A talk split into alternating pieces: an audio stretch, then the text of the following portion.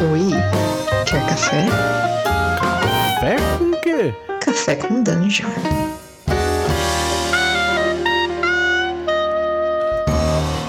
Bom dia, amigos do Regra da Casa. Estamos aqui para mais um Café com Dungeon, na sua manhã com muito RPG.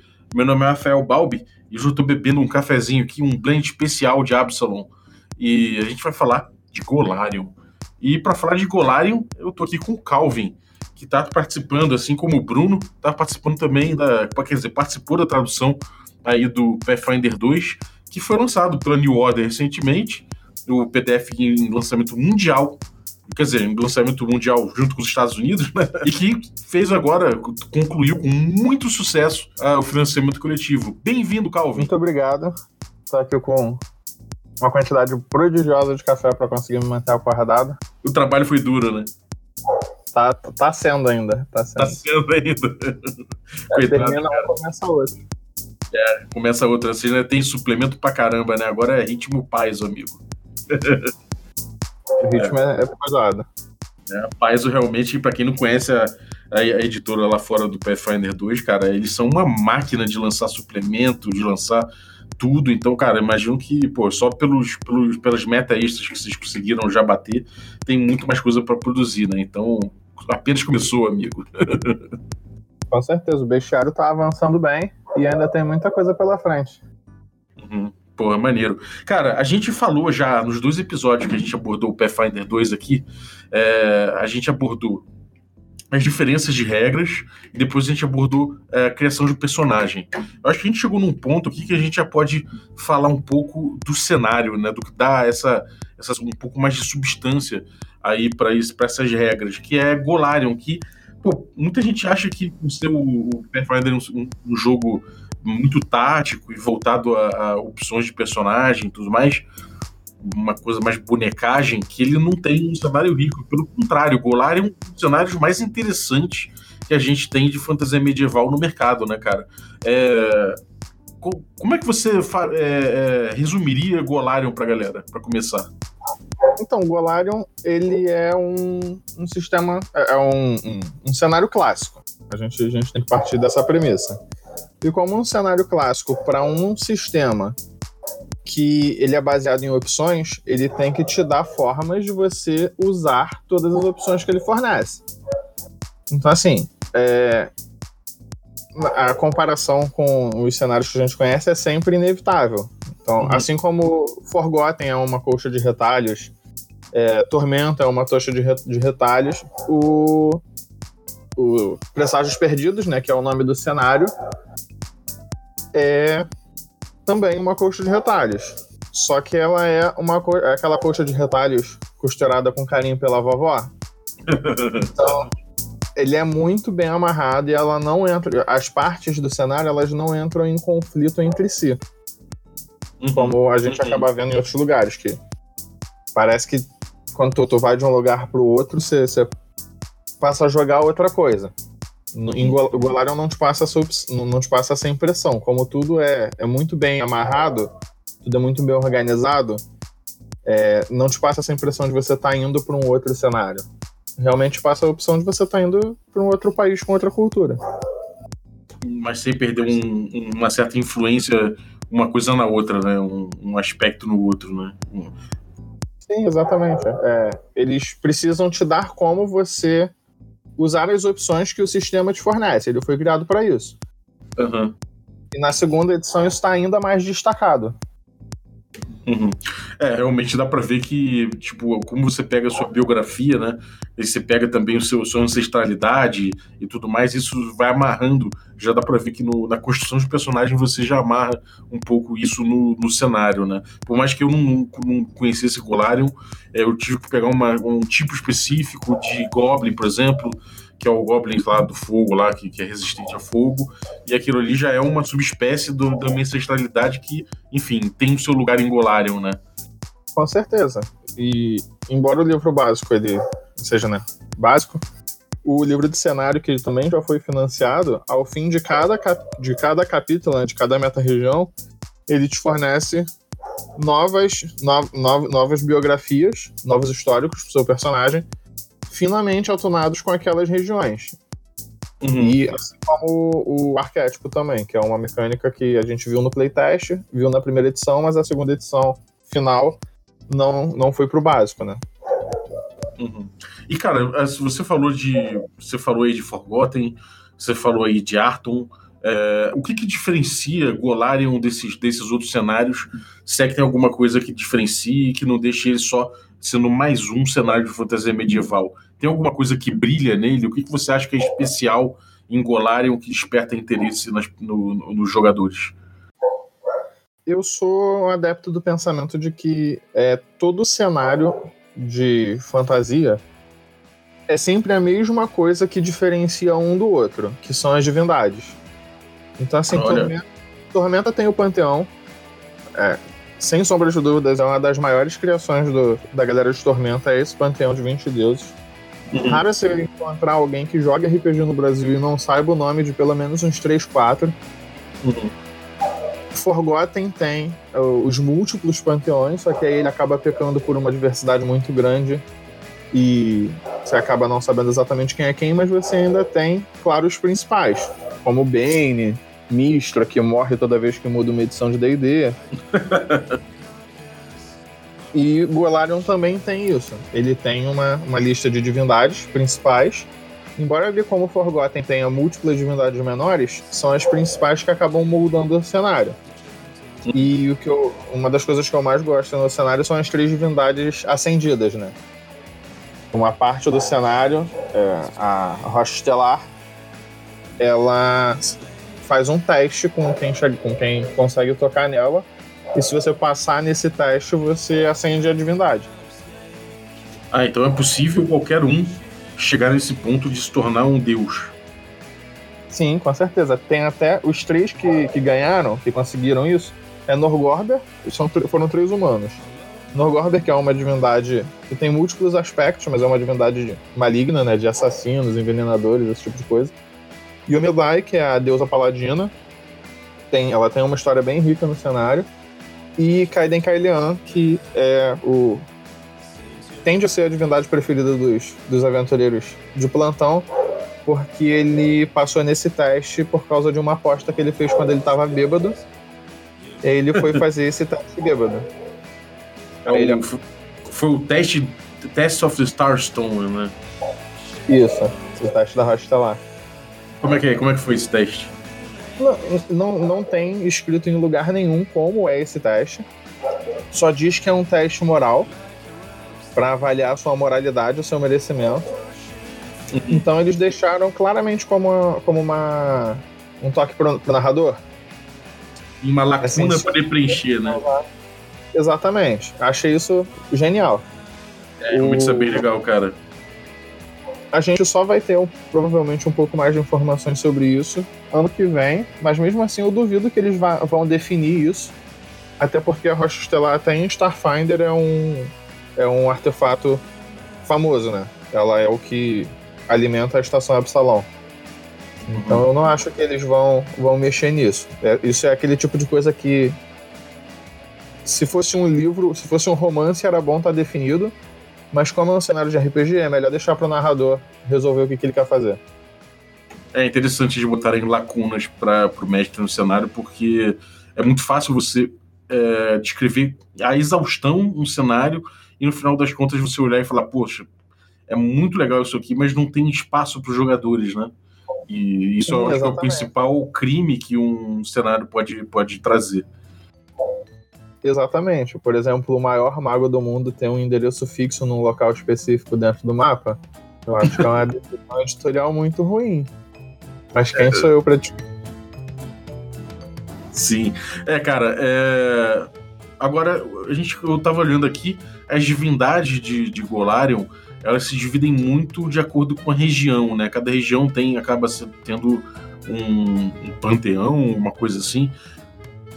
Como é que, qu- é, quais são as diferenças entre regiões é, que chegam até a pautar é, as deidades que eles seguem e por que, que se- e como é que se dão essas diferenças? É uma questão cultural. É, cada região ela tem uma cultura distinta e isso se reflete na sua divindade. Tanto que o próprio livro do cenário diz que uma das maiores exportações de, do Império Keleshita foi Sarenhai, a deusa do sol. Ela é uma divindade com uma temática meio árabe, que a princípio, quando você olha para ela, ela não parece se encaixar, mas quando você nota a, a relação dela com, com os outros deuses e a história dela no próprio cenário, ajudando a aprender Rovagug no, no núcleo do mundo, passa a, a ficar. Ela, ela parece ser encarada como uma divindade estrangeira, sabe? E ela vai, vai se, é, se disseminando na cultura local. Até por ser uma divindade boa. Uhum. Mas, realmente, como a gente pega a questão das opções dos, do cada região ter uma certa temática, é normal que as divindades locais elas acabem seguindo esse tema, até para facilitar a vida do narrador também, né? Uhum. Por exemplo, você tá jogando aqui, você escolheu jogar em Ustalaria, que é um cenário, a parte do, do, cenário que é mais focada assim em terror, uma parte mais mais Ravenloft, sabe? Aí você vai ser você, não faz sentido no desenvolvimento do cenário e até na cultura local que a, divin... que, uma da... que a principal divindade fosse, por exemplo, o deus da cerveja, Kaiden Kailian. Uhum. Porra, maneiro. Então, ah, então ele segue isso. Tem, tem essa, essa sequência de a cultura local se adequar às divindades locais ou vice-versa, né? É aquele quem veio primeiro ovo a galinha. é, e tem também, e tem até um, uma parte do cenário que é ateísta, é isso? Sim, é o, eles são baseados no que eles chamam de as leis do homem. Arradon, o nome do, cenário, o nome do país. Aí eles. eles não, é, não é ateu no sentido que a gente dá pro ateu, porque é impossível, né?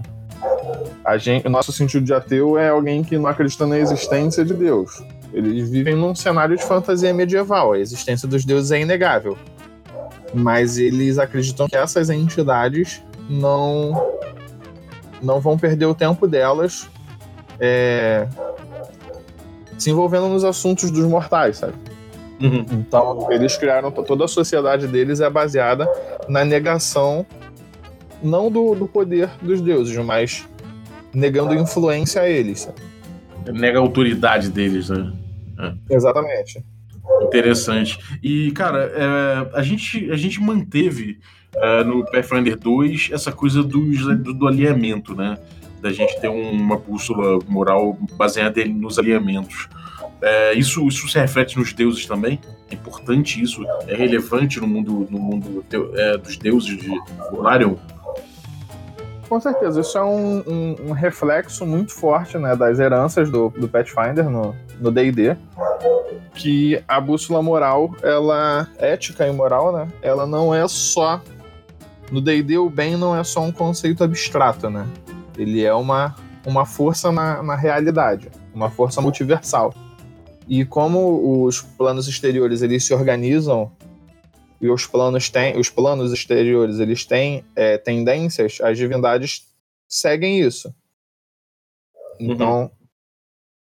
e no próprio livro básico as divindades elas impõem restrições de tendência aos seus aos seus seguidores. Você não vai conseguir ser um seguidor do Deus da civilização e da ordem sendo, ca sendo caótico. Uhum. É, isso, é, isso, é, isso, é, legal. Eu não sabia o quanto que tinha, o quanto que se mantinha é, duro a respeito do, do, do alinhamento, né? Não, não cheguei a, a, entrar nessa seara fazendo o meu personagem. Agora, essas, essas voltando à coisa das regiões, o que, que, tem de relevante? A gente vê que tem uma, uma região que é a, a região ali, é, litorânea, né? A do mar, do mar interno, Inner Sea, né? E você tem outras regiões de nota, assim. O que, o que, que são. O que, que brilha em termos de região ali? E como é que você descreveria rapidamente para um, um visitante extraterrestre? o que, que tem em Golarion, assim, das regiões? Então, agora, na segunda edição, sempre houve mais ou menos essa divisão, mas agora tem uma divisão clara no que a própria Paizo chama de meta-regiões. Essas meta-regiões nada mais são do que regiões temáticas, né? São países de uma temática semelhante agrupadas para facilitar a vida, né? De quem, quem for narrar. Fica mais fácil você escolher onde você vai sediar a sua campanha se elas já estiverem agrupadas por um tema. Aí você vai escolher o tema e vai gravitar para uma determinada meta-região. Então são, dez... arquétipos, como, como, arquétipos de, de, é, ou menos isso. Sim, é como se fosse isso mesmo. Por exemplo, se você quer jogar uma coisa mais terror, aí você vai pro Olho do Pavor, que é uma região mais no centro do mapa, onde tem pô, é, muito morto-vivo, tem o Tarbafum, que é o lixo vilão do cenário. É uma coisa assim mais, mais voltada pro terror. Aí se você quiser uma coisa mais é, exploração de masmorra mesmo, aí você vai para a Terra das Sagas, onde fica é, Varízia, fica o novo Império de Ta o novo Império da Tacilônia, fica o, o, a Terra dos Reis Enormes e Irizen, o Reino Invernal. Aí, porque esses locais são locais cheios de ruínas, prontas para serem exploradas, não é um local muito civilizado, então você consegue fazer uma campanha mais voltada assim para o Dungeon Crawl, tendo alguns pontos de luz em um local mais ermo. Uhum. Se você quer pegar uma, uma temática mais Indiana Jones, aí você vai para Vastidão Wang, onde tem pô, floresta, civilizações africanas, seriam africanas, né? elfos tribais, esse tipo de coisa. Se você quer jogar de pirata, tem lá os grilhões. Então, assim, todo, todo o cenário ele é feito dessa forma. Ele tem múltiplas, múltiplas regiões para você jogar. Uhum. A, a, que eu mais gosto é a Sheliax Antiga, que era um antigo império humano que acabou fazendo um pacto com diabos para uma determinada família assumir o poder. Aí é uma. Sim, aí, por exemplo, é, ele já foi um grande império, mas como foi perdendo poder, as colônias dele foram se separando. Então tem, por exemplo, o Andoran, vizinho, que é uma democracia mesmo. Tem Isger, que é um. É até onde começa a primeira Adventure Path da segunda edição. Um local onde tem mais goblins, um local mais, mais low fantasy, por assim dizer. Tem Ravonel, que foi criado na primeira edição ao longo da primeira edição, né, nas, nas Adventure Paths, que foi um estado que se separou de Sheliax. Então, assim, ele pega essa pegada, né, de, de um império decadente, um império que ainda existe, mas que está lentamente ruindo. E teve que se aliar com diabos para se manter. Pô, bem maneiro. Eu, eu gosto dessa, dessa pegada. Uhum. É, então você pode variar aí do mais aventuresco até o mais dark sem problemas dentro, do, dentro de Golarion, né? Agora. Você pode Hum, então você pode variar sendo insano, assim, sabe? Porque tem um, um reino específico, Numéria, onde caiu uma nave espacial. Então tem muito robô, é, radiação, envenenamento radioativo, mutantes, é, motosserra, arma laser, bárbaros. É tipo Conan, sabe? só que com alienígenas. Então, assim, quando falam que tem de tudo, é porque, assim, tem de tudo. Muito maneiro. É, e, cara, quais são, os, quais são as tretas clássicas desse cenário? Quando você fala Golarion, tipo, sei lá, quando você fala Forgotten é, e Faerun, você acaba pensando logo no, no, nos Magos Vermelhos, nos Dracolites, no Culto do Dragão, ou seja, essas coisas aí. Você tem alguns clássicos, né? Quais são as tretas clássicas do, do, de Golarion que, você, que os jogadores podem esperar enfrentar? Então, uma das tretas mais, mais clássicas acaba sendo a, a, uma das primeiras Adventure Paths e a mais famosa, né? Que é a Rise of the Rune Lords. Que magos de um império antigo estão despertando e aí você tem que impedir os caras. Uhum. Mas assim, ele, existem organizações também muito famosas. Por exemplo, quando você fala em Golarion, é muito difícil você evitar os Hell Knights, os Cavaleiros Infernais.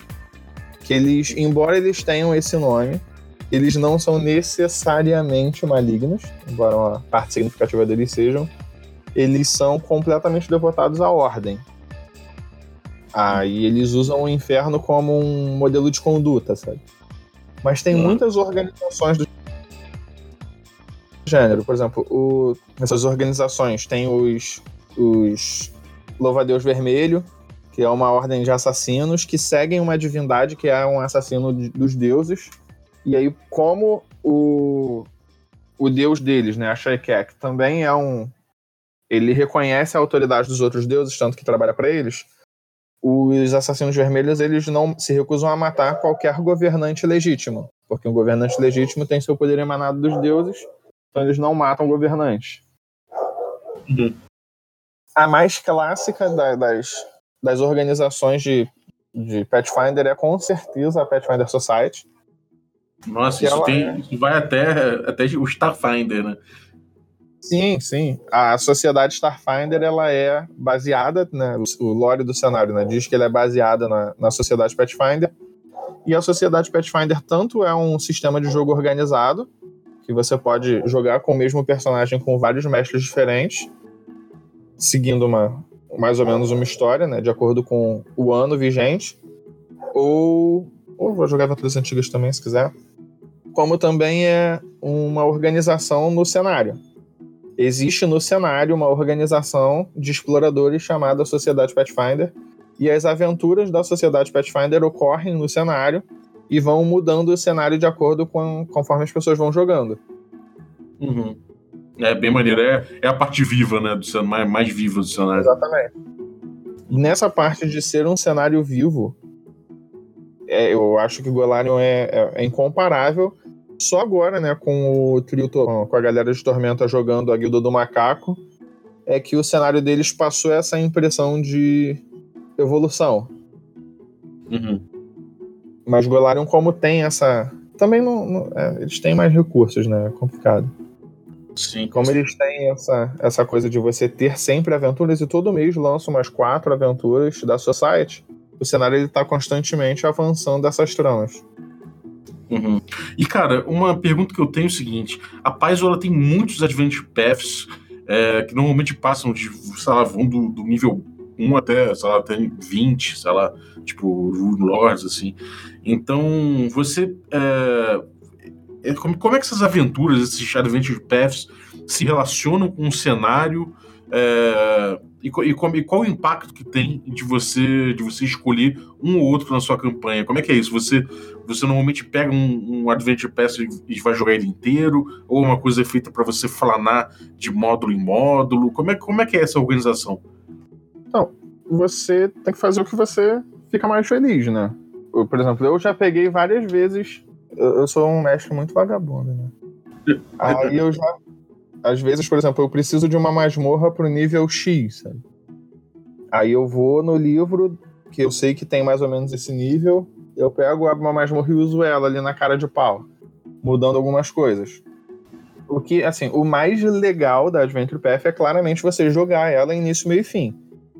Só que cada livro, ele é uma história em si, ele é como se fosse uma história em arcos, temporadas de um seriado, sabe?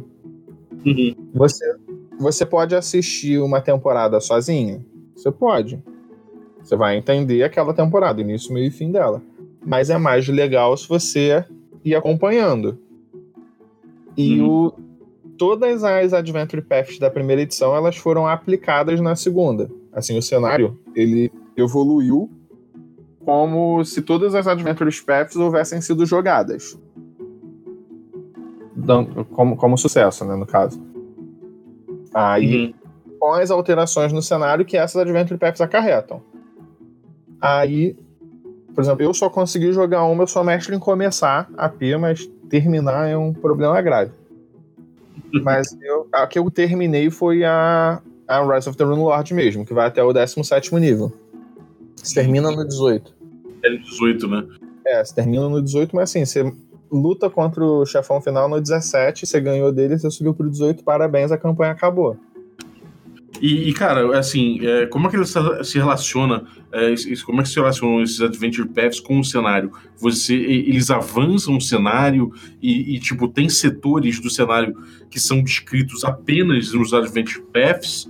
Ou, ou realmente é, tanto faz você pegar os Adventure Paths ou fazer uma campanha solta sem qualquer, é, sem usar nenhum deles, que você vai ter acesso ao mesmo material? Como é que funciona isso? Assim, no no D&D antigo, por exemplo, só para dar um exemplo, no D&D antigo você tinha muita parte do cenário, tipo Greyhawk, Mistara, que estavam dentro do- das aventuras, sabe? Que você não, não, não tentava ir buscar um suplemento necessariamente, você ia ali no, no, daquele livro de aventura e ali dentro tinha aquela parte daquele cenário lá. Como é que funciona isso no, no Pathfinder? Então, tem que, tem que tomar agora um, um certo cuidado, porque as Adventure Paths, elas são campanhas, sim. Mas cada livro de Adventure Path, ele é também um suplemento de, de regras. Então, assim, no fim de cada livro, é, são, são livretos de 100 páginas. Mais ou menos dois terços são aventura. O restante é um suplemento de RPG. Então, por exemplo, esse suplemento, ele às vezes ele detalha uma cidade, às vezes ele detalha uma organização, às vezes ele detalha uma igreja. Sempre tem alguns monstros no final. E assim, são monstros que. São, são informações que não vão ser repetidas em outros lugares. Pelo menos não inicialmente. Então, assim, tem informações que você só vai achar no, no livro da Adventure Path. Não necessariamente por causa da aventura. A aventura ela tende a se focar no que ela se propõe.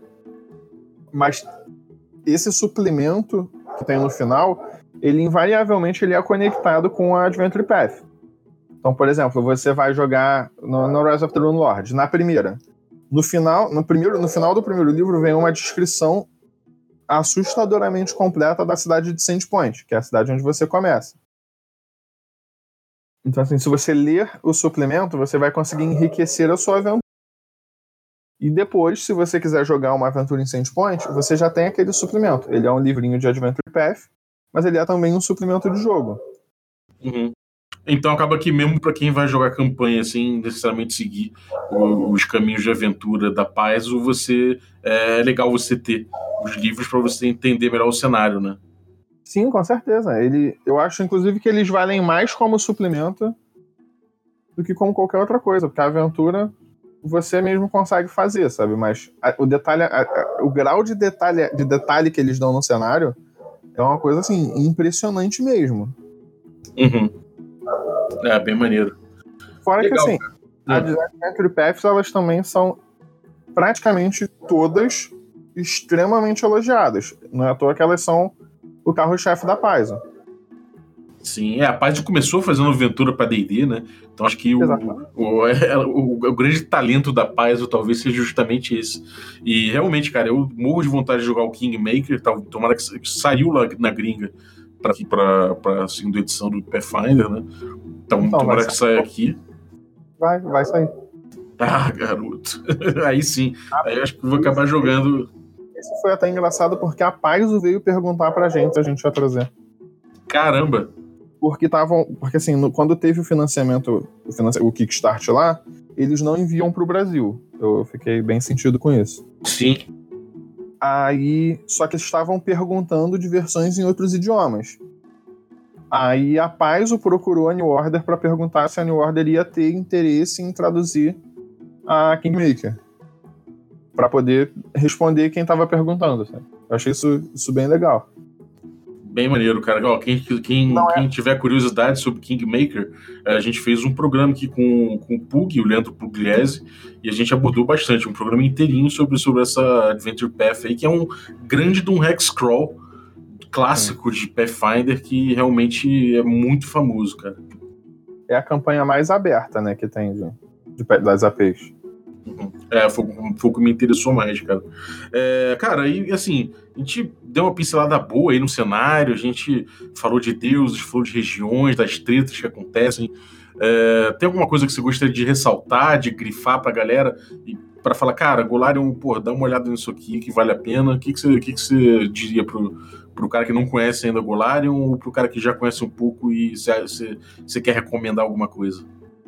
Então, é, para mim, Golarion ele é aquele cenário que ele te traz uma certa familiaridade. Então, assim, no início, quando você começa a, a ler sobre ele, ele parece um cenário comum. Mas depois que você começa a ler, depois que você começa a prestar atenção, é muito difícil de você pensar em outros cenários como exemplo. Sabe? Por exemplo, é, Forgotten era o meu cenário preferido. Eu adorava Forgotten. Continuo gostando muito. Mas depois que você começa a ler sobre o Golarion, depois que você começa a se inteirar, é diferente. Porque assim, os personagens jogadores, eles são os heróis do jogo. Uhum. Não o, o mago, aquele, o, tipo, o mago fodão que vai salvar as coisas. Então, é você. Não, não tem, não tem o Minster para você ir atrás. Não, não tem um Victorious para você encher o saco. Não tem. É, Uhum. vai você, resolve você. Você é o aventureiro, você precisa brilhar. E isso eu acho genial mesmo. Tipo, até os NPCs mesmo do cenário, é muito difícil você encontrar algum NPC acima do no nível 10, 12. Acima do Ah, nível maneiro. você já é um herói, sabe? Você é um dos maiores heróis do mundo mesmo. Sim. Então, pô, eu acho isso que é, é- é a coisa principal. Você tá jogando RPG pra você ser o herói. Não pra você correr atrás de um herói pra resolver seus problemas. É, faz todo sentido. E, e- e os jogadores vão desbravar essa coisa do, do high-end, né, por assim dizer, porque o, o sistema e o- uma das notas de design do jogo na, na segunda edição foi de que o, o high-end continuaria, continuaria sendo muito atraente, né? ou seja, depois mesmo do, de passar do nível 10, nível 15, o jogo continuaria tendo o mesmo Rodando. gás, né? É, e o cenário parece comportar perfeitamente isso, com a coisa de você poder virar Deus e, e poder, poder, enfim, é, fazer, teu, fazer teu próprio pé de meia ali, criar teu. pegar tua região, né? Então o cenário comporta isso. Construir seu reino, Uhum. explorar regiões perdidas. Você escolhe, tem lá. Muito bom, cara. Porra, valeu, cara. Brigadaço aí pelo, pelo teu. Por, dividir com a gente aí teu conhecimento sobre o Golarion. Parabéns pelo trabalho aí. É, a jato que vocês fizeram, realmente tempo recorde. Vocês devem estar zureta da vida, mas, pô, parabéns. O mérito disso vai, vai principalmente pro Bruno. Isso eu sou obrigado a reconhecer. Maneiro, maneiro, cara. Parabéns pra vocês. E Obrigado aí pelo convite. Tamo junto. E, cara, onde eu- é, o que mais você tem feito aí? Alguma coisa, algum link de- na internet de alguma coisa que você produz, alguma coisa assim? Ou você tá emburacado mesmo no Pathfinder 2? Eu, eu não tô com. Eu mal tô com tempo pra, pra jogar. Jogar mesmo, eu mesmo jogar. Tá? Pathfinder tá tomando o meu tempo praticamente todo. Minha esposa está sendo imensamente compreensiva com isso. Os cachorros também. É, os cachorros também. Eles, é, ela gosta de ficar, ficar deitadinha enquanto eu tô traduzindo. Ela quer. Hoje É maravilha. Então, sem link, galera. Deixa, deixa o rapaz trabalhar. Sem link por enquanto. O link dele é New Order. Por enquanto. É isso aí. É, por enquanto, a alma dele continua pertencendo a New Order. E é isso aí. É bom que seja assim até a gente ter aí tudo que a gente precisa. Até porque tá com meta nova. Então, mais livro. Vai ter Lady Pledge? Não sabemos, não temos certeza ainda, porque a gente meio que já já bateu tudo que a Paz lançou. Aí a gente não tem muito o que fazer, sabe? Não dá pra só. e falar, olha, vamos lançar tal coisa porque não, não tem tal coisa ainda, né? Não, não lançou. Praticamente, acho que pra, tudo, tudo que a Paz lançou esse mês, em agosto de 2019, caso alguém esteja ouvindo muito distante do futuro, tudo que a Paz lançou em 2018, em 2019, em agosto de 2019, já foi financiado e vai ser lançado até dezembro. Dezembro? Acho que é dezembro. Acho que é dezembro desse ano. Porra, maravilha. Tem coisas, inclusive, que, obviamente, né? As últimas partes da Adventure Path não vão poder ser lançadas em dezembro, porque ainda não vão ter sido lançadas em dezembro nem em inglês. Aí elas Uhum. A, a a terceira parte, né, que foi batida das Adventure Paths, Sim. vai, vai ficar pro ano que vem, mas assim, a, a nossa ideia, né, a ideia do Bruno é diminuir esse intervalo para no máximo uns três meses de diferença entre Estados Unidos e Brasil. Caramba, cara, sinistro. Já Eu- foi financiado coisa até que a Paizo ainda não tem capa. Então, É. isso, Late Pledge assim com metas, sabe? Tipo, ah, se bater tal coisa, a gente vai. A gente traz mais coisas, traz novidade. Fica bem difícil porque não tem. Pô, incrível, cara, incrível. Parabéns pelo trabalho, parabéns pelo sucesso aí. Galera da New Order também, Anésio, Manjuba, parabéns aí pelo sucesso. É, E é isso aí, obrigado. Eu queria só agora fazer aqui uma parte comercial aqui, que, o, que a New Order proporcionou pra gente. É, Você que ficou ouvindo aí, ouviu os três episódios aí do Pathfinder 2, você fique atento ao nosso Instagram a partir de hoje, a partir do momento que você estiver ouvindo isso aqui, que a gente vai liberar os, o, as informações para você participar do sorteio de uma cópia do Dungeon Crawl Classics, que é esse jogaço old school, que é meu old school favorito, e que a New Order vai fazer, o, vai fazer a promoção de sortear para a galera. A gente vai fazer o sorteio no nosso Instagram, então fique atento lá em instagram.com.br da casa. Além disso, você consegue um desconto na página da New Order se você usar o cupom regra da casa, tudo junto. É, dá, uma, dá uma olhada lá, gente, tudo, você, tudo bem que Pathfinder 2, por enquanto, só quem participou do financiamento, mas tem outras coisas muito interessantes lá no site no site que você pode aproveitar com desconto. Então, é isso aí, é por tempo limitado e fique ligado na, em como ganhar a sua cópia do Dungeon Crawl Classics.